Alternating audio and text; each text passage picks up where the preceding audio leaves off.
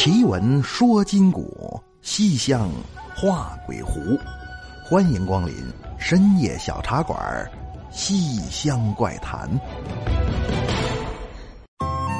晚上好，朋友们，欢迎光临深夜小茶馆，收听《西厢怪谈》。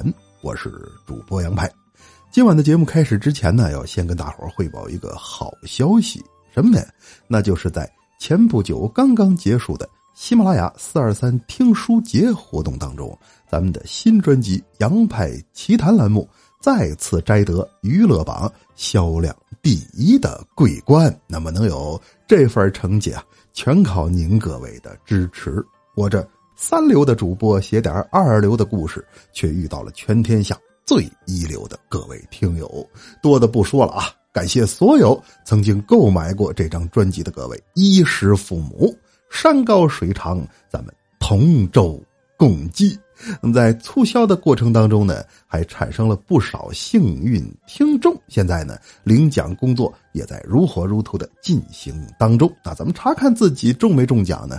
只需要关注微信公众号“深夜小茶馆”，那里边就能查询啊。如果中奖名单里有您的名字，就赶快添加微信号 kbxy 六零六来领取奖品吧。刚才咱们小助手跟我说说，目前领奖的人还不是很多，我就感叹呢。现在这通讯发达了，各种信息纷至沓来，反倒让人难以在第一时间得到真正有用的内容啊。它不像过去，稍微出点什么事儿，凌晨来的信儿啊，吃完早点基本上也就尽人皆知了。特别是那时候啊。除了报纸和广播之外，还有一种更为便捷的通信方法，是深得广大人民群众的喜爱。什么呢？那就是张贴大字报。这是特殊时期所诞生的一种政治手段啊！最有名的一张标题叫“炮打司令部”，那也是这张大字报迫使刘邓下野，从而将文革。推向了高潮。那句话怎么说来着？叫“上有所行，下必甚焉”。所以那十年你看吧，街头巷尾可以说是百家争鸣，哪儿哪儿都贴。那但基本上呢，都是以批判和讨伐为主要目的。真有不少人呐，就因为写了一张正确的大字报，便飞黄腾达。平步青云，那而更多的人则恰恰也就因为这么一张大字报而被打倒在地，是永世不得翻身。你说讲这个干什么呢？这跟咱们今晚要说的故事有关。光听说批林批孔批字批风写张大字报贴起来，但是您听说过谁家闹鬼也出来张贴大字报的吗？那么今晚要讲这故事的名字就叫做《鬼贴大字报》。这是节目听友王雨润王大姐给我讲的啊。这故事发生在一九七七年的天津劝业场。那有去过天津的朋友都知道，这地方啊和上海大世界一样，全都是在解放前就非常著名的。繁华之地，到后来公私合营，虽然又改制又改名的，但也难改其在天津城里的核心地位。而就在劝业场楼下，有这么一天呢，也不知是谁贴出了一张大字报，红旗的标题后缀三个问号，问的是：这世界上有神鬼？你们那样乍一看呐，好像是要借题发挥，给谁网罗罪证呢？你像前教育部部长廖沫沙，不就是因为曾写过一篇文章叫《有鬼无害》，让人给打倒的吗？所以一看标题呀，以为是又要整谁呢？可等人们围上来仔细再一瞧，却都有点摸不着头脑了。怎么呢？因为这张大字报啊。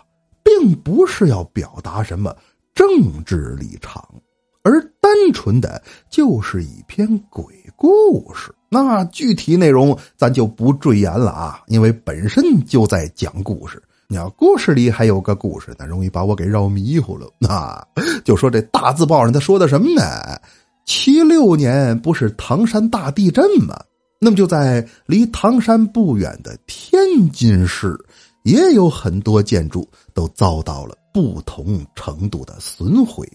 那这作者声称啊。自己在修理劝业场外墙的时候，一不留神从脚手架上摔了下来。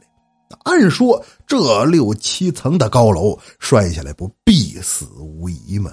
可奇怪的是，在落地的过程当中，似有一双无形的手把他给拖住了，缓缓坠落，这才捡了一命。那自己也纳闷怎么会没摔死呢？而等晚上再一做梦，这人梦见一女的跟他说呀：“白天是我把你给救下来的，不仅救命，而且还给钱。今天晚上你去金刚桥一趟，那桥墩子底下有一口袋黄金，要有就拿走吧，这钱归你了。”他觉着很奇怪呀，晚上就去了桥下，到地儿还真捡了一口袋金子。而等转过天来，又做梦，这女的又来了，说钱也给你了，命也给你了，你能不能帮我一忙呢？他问他帮什么忙啊？这女的说：“你帮我杀个人吧。”具体杀谁呢？篇幅有限，咱们明日再见。你看，这还是个连载的大字报，哈哈！贴出来之后，我的个天哪！整个天津卫可就都嚷动了，全城老百姓都传说晚上没事啊，别老跟家里待着，能不能咱也出去捡黄金去？哈哈！我敢等警察闻讯赶到。把人群疏散，把大字报销毁，那黄花菜都凉了。因为那个时候啊，没有什么正式的文学连载方式。你要说知音意林故事会，明告诉你这就是个小说，那好办，看也就看了一笑了之。七七年文革刚结束，老百姓啊。还不知道以后这社会是怎么个动向呢啊！这时候来这么个大字报，说女鬼托梦帮忙杀人，你可想而知，它得造成多么恶劣的社会影响啊！那怎么办呢？找吧，谁贴的？把人找着，得追究你的法律责任。那可是。找来找去啊，却没人能说清楚这大字报到底是谁贴的。就连劝业场打更老头都说，他晚上叫轻，只要过人就准醒。也更何况还有刷浆子、有贴纸的呢。所以这哪是人贴的？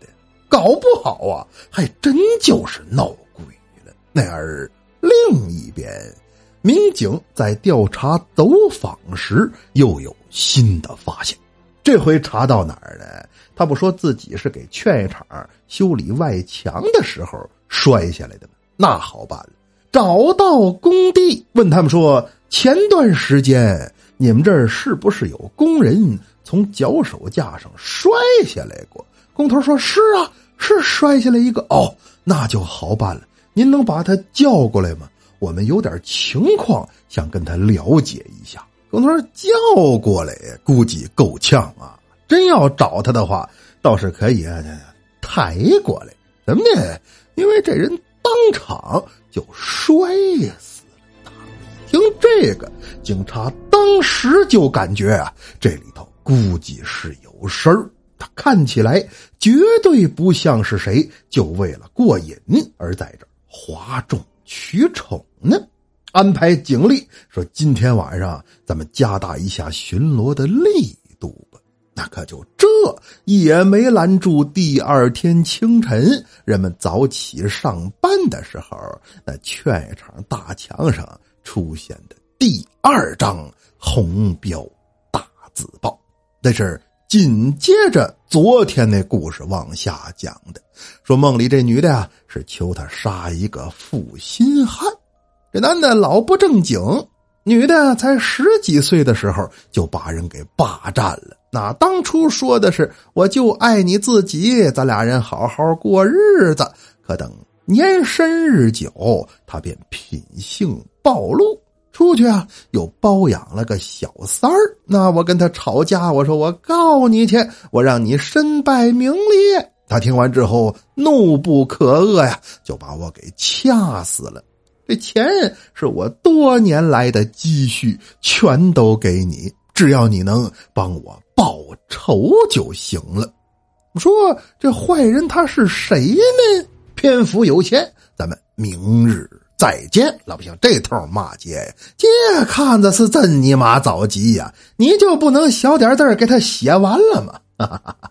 我这下呀，可比昨天还要热闹了。想不到世界上竟有如此厚颜无耻之人，强暴幼女不说，而且还因为包二房把人给弄死了。那这人会是谁呢？如果是真的的话，贴大字报这位又为什么不直接报警，而是选用这样的方式进行检举揭发呢？那，敢等到第三天清晨，人们早早班班的就走上了街头。全都想看看那连载的大字报最后将会是一个怎样的结局。那个令人意想不到的是，第三张大字报并没有如期出现，而且来说呀，劝业场这大金老头还被警察给带走，怎么回事呢？感情第三天凌晨啊。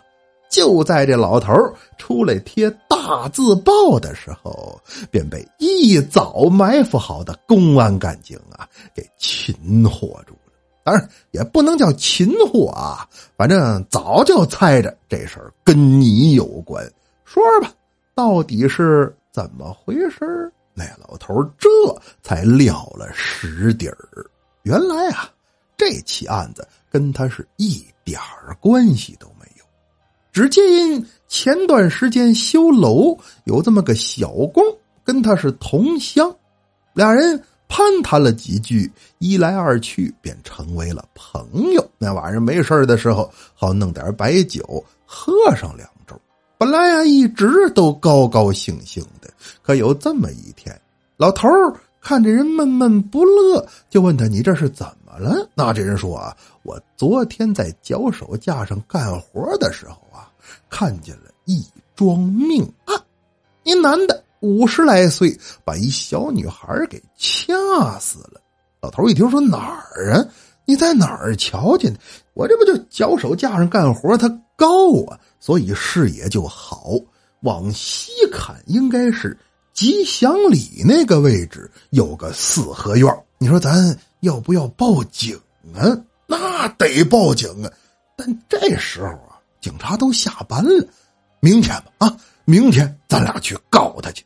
说好了，转天要去伸张正义。可还没等到中午下工呢，这小子就因为意外跌落而摔死在了劝业场，只剩下这么个大惊老头是说也不是，不说也不是。跟人打听过，说这四合院里住着的不是一般人。那你说我这么冒昧的上去告他，万一他删帖可咋办呢？那 最后一想，这天津卫不是曲艺之乡吗？那我就编个连播的章回体评书，弄一扣子把人都拴住，好发动群众的力量来告倒这披着羊皮的禽兽。这才有了咱们今晚所讲的这个闹鬼的大字报。好了，今晚的故事就是这样。接下来进入互动环节。本期节目互动环节再次为大家推荐咱们的老朋友雨山唐卡。有喜欢收藏的朋友可以了解一下啊，随身唐卡上师加持，千百年来啊都是虔诚的藏民观想与礼赞的最佳选择。特别是雨山唐卡，更是市面上所有随身唐卡当中画工最为精美、用料最为考究的品牌。采用纯金纯银、纯天然矿植物颜料。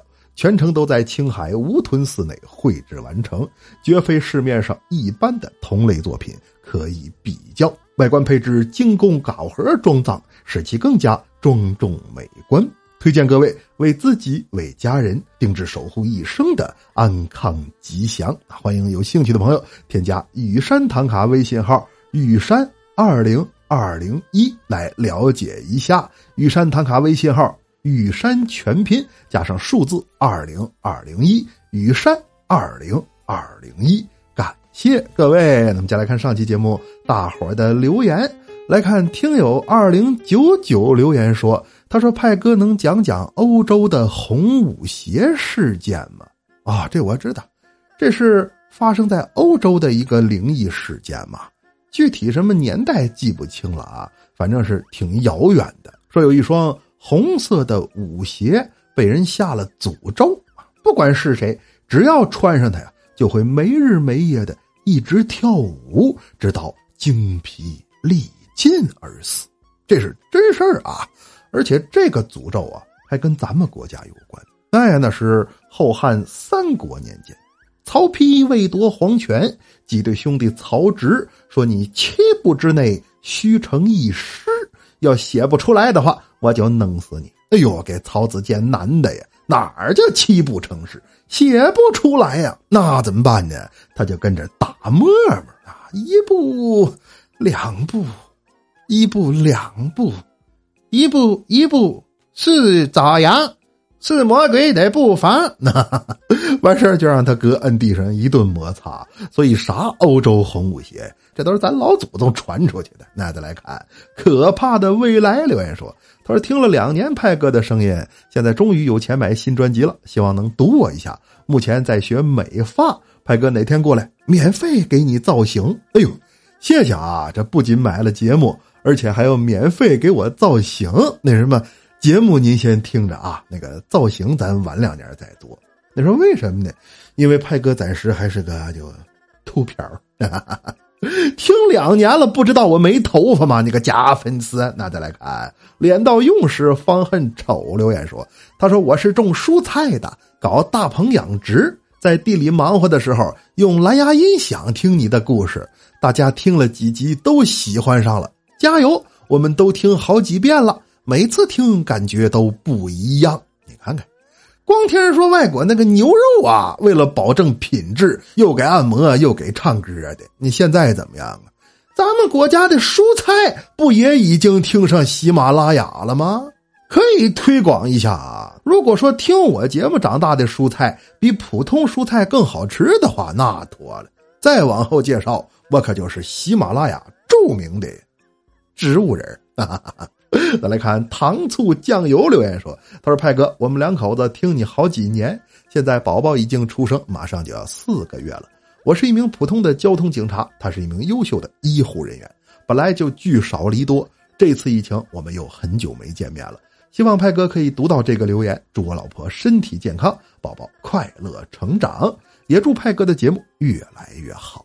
哎呀，多会聊天我是一名普通的交通警察。”他是一名优秀的医护人员，一听说话就知道，这以后啊，至少也是个当大队长的料。哈 哈感谢酱油夫妇啊，两口子全都在为国出力，咱们共同期盼吧，盼着疫情能早日结束。那么书也讲完了，水也喝干了，是时候跟大伙说晚安了。您可以在新浪微博和微信公众平台搜索关注。深夜小茶馆，关注主播动态，或者添加我的私人微信 xmyp 二零零三，也就是喜马洋派四个字首字母加上数字二零零三，来与我交流探讨。感谢各位，更要感谢雨山唐卡对本期节目互动你的大力支持。选购至纯唐卡，欢迎添加微信雨山二零二零一。好了，朋友们。奇闻说今古，西厢画鬼狐。感谢光临深夜小茶馆，收听西厢怪谈。我是杨派，咱们下期见。